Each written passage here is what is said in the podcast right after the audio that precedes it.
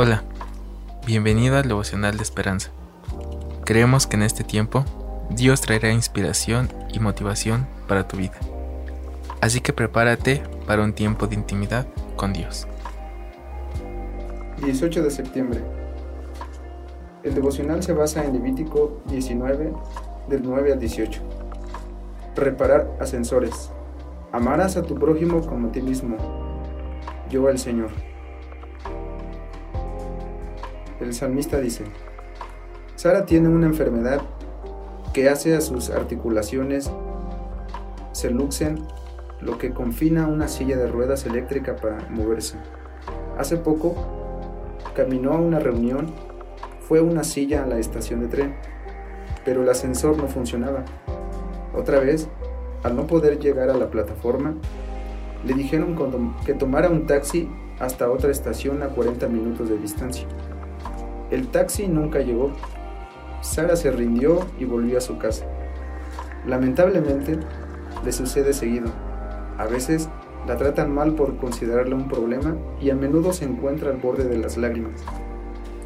De las muchas leyes que gobiernan las relaciones humanas, la clave es amarás a tu prójimo como a ti mismo. Levítico 19, 18 y Romanos 13 del 8 al 10 además de prevenirlos de mentir, robar y abusar de otros, Levítico 19 del 11 al 14. Este amor también cambia nuestra manera de trabajar. Los empleados deben ser tratados bien, versículo 13, y deberíamos ser generosos con los pobres, versículos 9 y 10. En el caso de Sara, los que reparan ascensores brindan un servicio importante. Si trabajamos solo para ganar dinero o para beneficio personal, Pronto trataremos a los demás como molestias, pero si consideramos nuestro trabajo como una oportunidad para amar, las tareas más habituales se volverán una empresa santa. Es difícil a veces demostrar amor en virtud que mi trabajo más que de relaciones de amistad son más relaciones de labor. Y la única manera de ser un canal de amor creo que sería cumplir en mis obligaciones y ser de gran ayuda para mis superiores.